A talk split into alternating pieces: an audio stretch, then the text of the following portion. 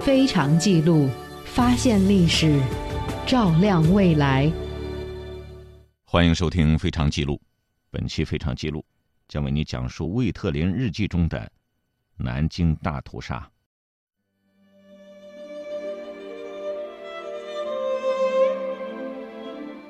魏特林，美国基督会在华女传教士。一九一二年来到中国，一九一九年到达南京，一九四零年回到美国。在魏特林留在南京的二十一年里，曾在南京金陵女子学院任教，代理过金陵女子文理学院院长，同时还为国际红十字会南京委员会服务。在侵华日军南京大屠杀期间，他与其他二十多位西方人一起，不顾日军的屠杀与威胁，救助处于危难中的南京难民，收容和保护的妇女儿童的人数超过了一万人。在南京沦陷期间，那些血流成河的日子里，魏特林几乎每天都坚持写日记，留下了五十余万字的文字。那些文字里充满了道义和悲悯，记录了一段血淋淋的历史。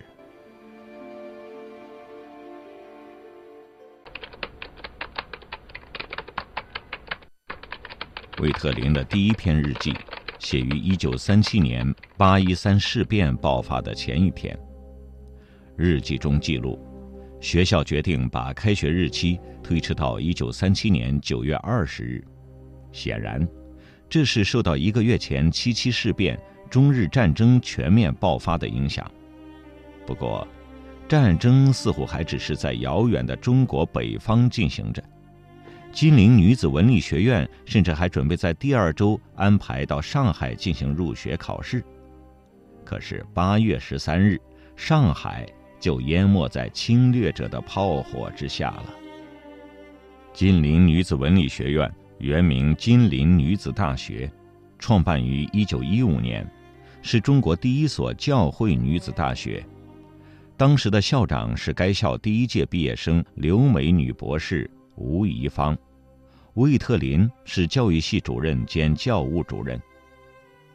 魏特林还有一个身份是传教士，他一九一二年就来到了中国，先是在合肥创建了一座女子中学。一九一九年到金陵女子文理学院任教，外国传教士大都有写日记的习惯，并且和他们的宗教组织、朋友保持着密切的通信往来，这使他们的日记、信件成了保存完备的历史资料。魏特林的文字中没有透露写日记的初衷是不是专为记录这场战争。但是日记却是从这场战争开始的。魏特林在一九三七年八月十一日给朋友的信件中，也有一部分类似日记的回顾。最早的记录在一九三七年六月，那时他正在青岛享受着暑假，在那里他得到了七七事变的消息。对他来说，战争爆发的很是突然。他在信中这样描述：七月七日，一个日本兵失踪后，在北平南面数英里的地方出现了麻烦。自那以后，战争扩大了。威特林在信中用第一次世界大战做类比，对中日战争做了这样的判断：一九一四年，在萨拉热窝有两个人被打死。欧洲所能做的就是再杀死一千一百万人。他还是低估了日本侵略者的残忍。八年抗日战争，中国付出了三千万条生命的代价。就在他生活的南京，数月之后，仅仅六周内，就被屠杀了三十万人。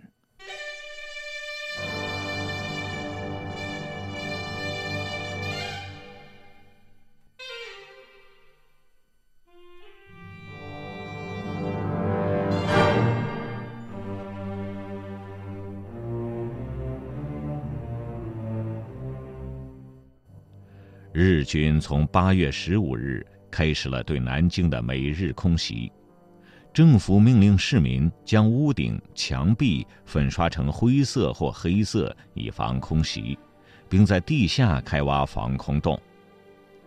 日本叫嚣着三个月灭亡中国，倾尽全力发动进攻。上海的战事惨烈，中国军队以每天拼光一个师的代价进行着殊死抵抗。相隔不远的国民政府首都南京更是危在旦夕。国民政府从淞沪会战开始就逐步撤离，金陵女子文理学院大部分师生也都被撤退到后方。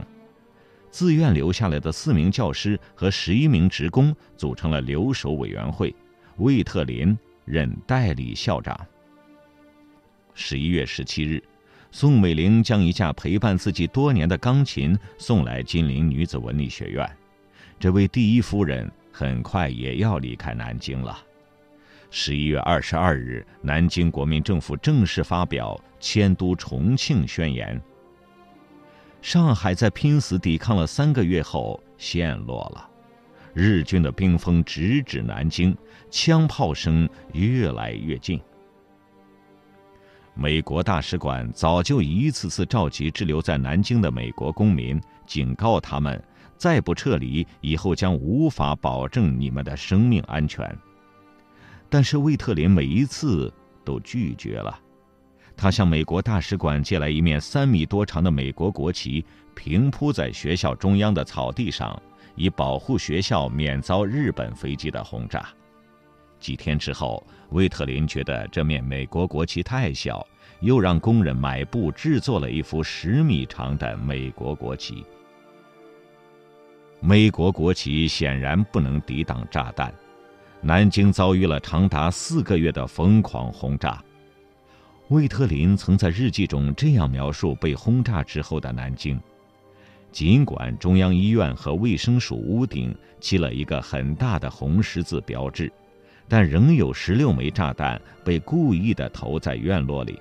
学院网球场东面礼堂的西墙倒塌，所有的窗户都破碎了。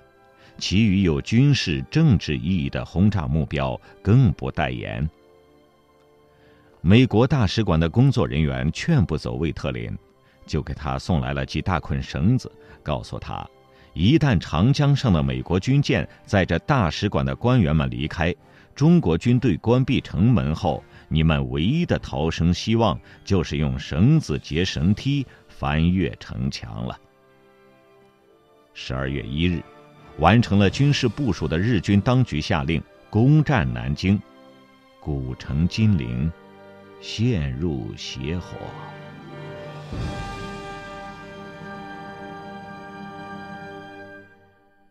美国大使馆在十二月三日最后一次通知魏特林，他有三个选择：一是马上离开；二是在最后时刻搭乘最后一艘美国军舰撤离；最后一种选择是在任何情况下都不走。魏特林选择了第三项。并在大使馆出示的无论如何也不离宁的文件证书上签上了自己的姓名。这已经是他第五次拒绝美国大使馆要他离开南京的要求了。他甚至曾致函美国使馆，指出各国使馆这样撤出是很不明智的。在南京，威特林试图保护的，并不只是这所美国教会学校。这里是。非常记录。此时，自愿留在南京的，除了魏特林，还有二十多位欧美人，多是传教士、教授、医生或商人。他们希望在南京设立一个安全区，为平民提供避难场所。在南京建立安全区的决定，可以说是这些欧美人士一种自发的决定和行为。此前的淞沪会战中。法国神父雅坎诺曾在上海南市建立的安全区救助了二十万中国难民。以此为例，留守在南京的欧美人士也计划建立一个安全区，在注定要遭受涂炭的南京提供一个避难场所。七位美国人、三位德国人、四位英国人、和一位丹麦人组成的南京安全区国际委员会在十二月一日成立，委员会主席就是后来被中国人无数次感念的约翰·拉贝，魏特林也是成员之一。早在南京沦陷前一个月，魏特林就致信美国驻华大使馆，建议在南京城内设立安全区以收容难民。他在信中说。无论从地理位置或建筑物的牢固性来说，金陵女子大学作为难民收容所是再合适不过的了。南京安全区东起中山路，西到西康路，南至汉中路，北面到山西路与中山北路一带，占地约三点八六平方公里。意大利和美国使馆、金陵大学。金陵女子文理学院等机构都在其中。安全区内非军事化，设立二十六个难民收容所。南京安全区虽冠以国际的头衔，但实质仅涉及几国公民的个人行为，并非国际政治学意义上的国际组织，因而对主权国家不具约束力。安全区的安全与否，完全取决于日本军事当局的意愿。只要日本军方不合作，安全区注定不安全。南京国民政府倒是对安全区给予全力支持。根据拉贝日记和魏特林日记的记载，当时的南京市长马超俊把安全区的行政责任交给了国际委员会，还提供了四百五十名警察、四万担米粮和面粉及八万元的现款。安全区内原本有中国军队的高射炮阵地，很快被撤走。在通过美国大使馆和日本当局进行了交涉之后，十二月一日，南京安全区国际委员会收到三方通知，只要与日方必要的军事措施不相冲突，努力尊重此区域的中立。实际上，这样的口头承诺完全没有实际意义。日本一直拒绝承认南京安全区。日军占领南京之后，并未遵守与国际委员会的约定，经常强行闯入安全区，劫掠财物、奸淫妇女，大肆抓捕青壮年，并予以杀害。国际委员会就此多次向日本使馆及日军当局提出抗议，但是日军暴行并未收敛。南京安全区国际委员会成立后的一周。魏特林和教工们把大部分家具从中央楼、科学楼、音乐楼和实验楼里清理出来，也清理了宿舍，准备安置难民。魏特林还专门安排了几个少年为难民带路。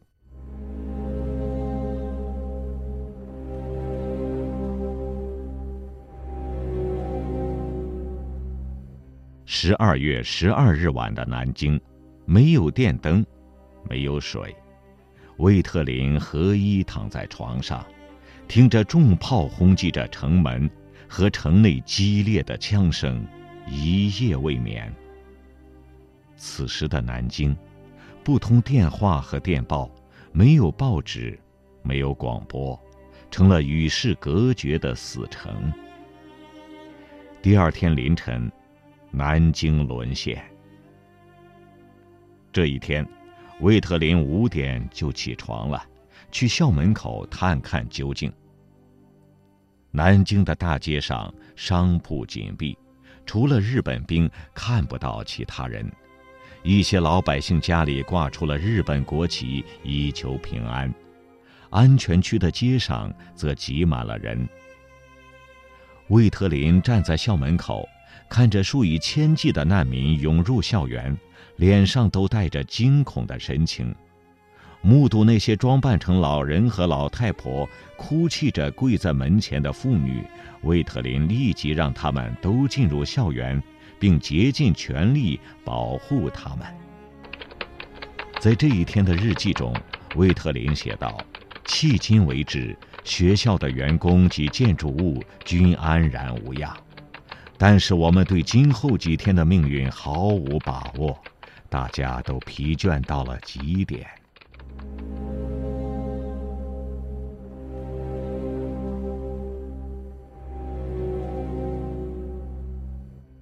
一九三七年十二月十三日，日军攻陷南京，几乎是同时，惨绝人寰的南京大屠杀开始，整个城市一片血海。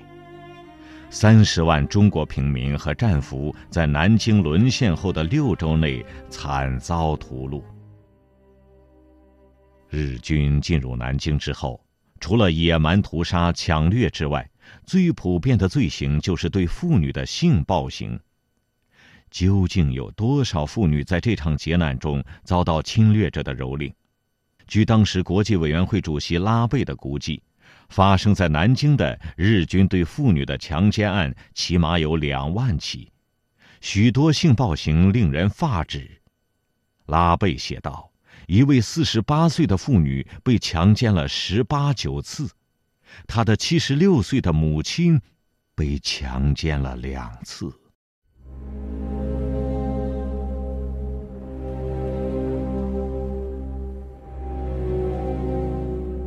金陵女子文理学院是专门收容妇女儿童的难民所。南京沦陷之后，有大批女难民涌入，原本估计将有两千七百多名难民在这里避难，但是由于日军疯狂的强奸屠杀，惊恐万分的女人和孩子们纷纷涌入，最多时超过了一万人。实际上。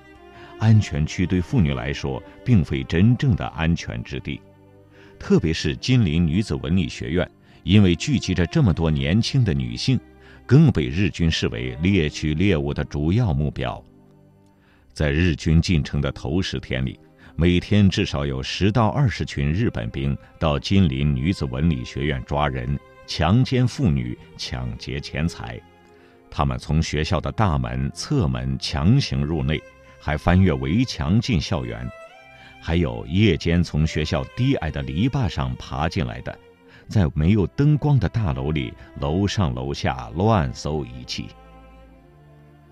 十六日一早，一百多名日本兵以搜查中国士兵为由，闯入近邻女子文理学院，架起了六挺机关枪，他们备有一把斧头，遇到打不开的门就强行劈开。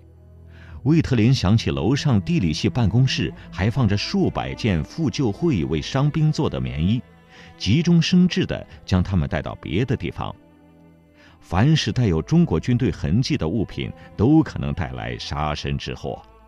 天黑之后，这批原本打算留下来给难民御寒的棉衣被悄悄烧掉。这一天，也就是日军进城的第四天。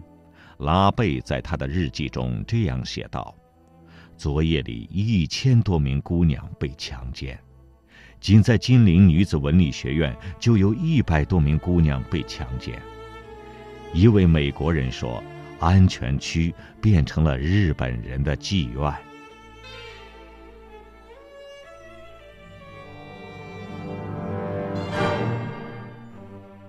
十七日。一名日军中士带着一队日本兵，开着卡车到金陵女子文理学院，以搜查中国士兵为由，将魏特林和另外三名外籍人士控制在校门外，强迫中国职工集体跪在门口。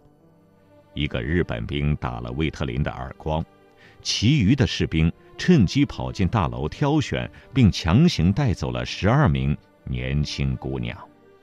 曾经参与过南京大屠杀的日本兵东十郎，在被采访时回忆，当时他们这些驻扎在南京的士兵都知道，金陵女子文理学院里收容了许多年轻姑娘，日军是三五成群，不分白天夜晚的侵扰，有时就在校园直接施暴，大多数情况下，他们趁着夜色翻越校园围墙，在黑暗中抓走妇女。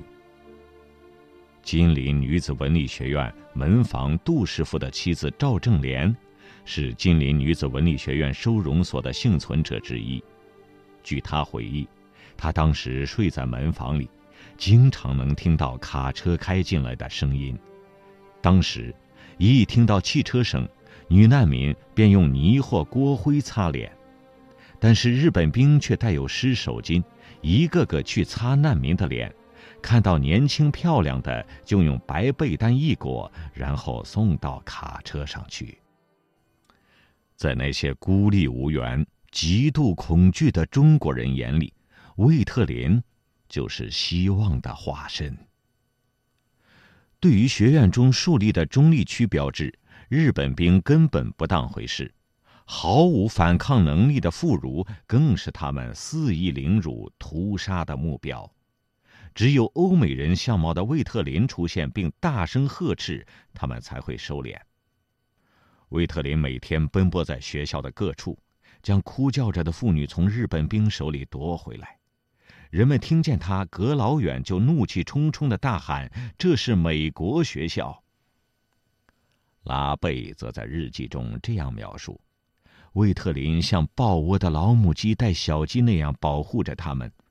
当日本士兵的暴行变本加厉的时候，我亲眼看见他走在一百多名女难民队伍的前列，带着他们走向大学难民收容所。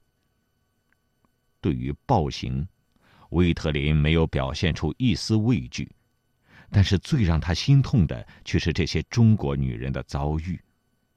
他在日记中写道：“又有许多疲惫不堪、神情惊恐的妇女来了，说她们过了一个恐怖之夜。日本兵不断的光顾他们的家，丈夫们被迫离开卧室，怀孕的妻子被刺刀剖腹。”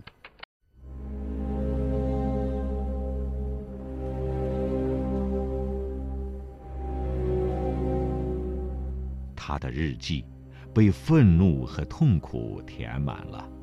他写道：“假如日本妇女们知道他们的士兵、他们的丈夫和儿子所加注中国人的野蛮和残酷，我不知道他们该做如何的想法。”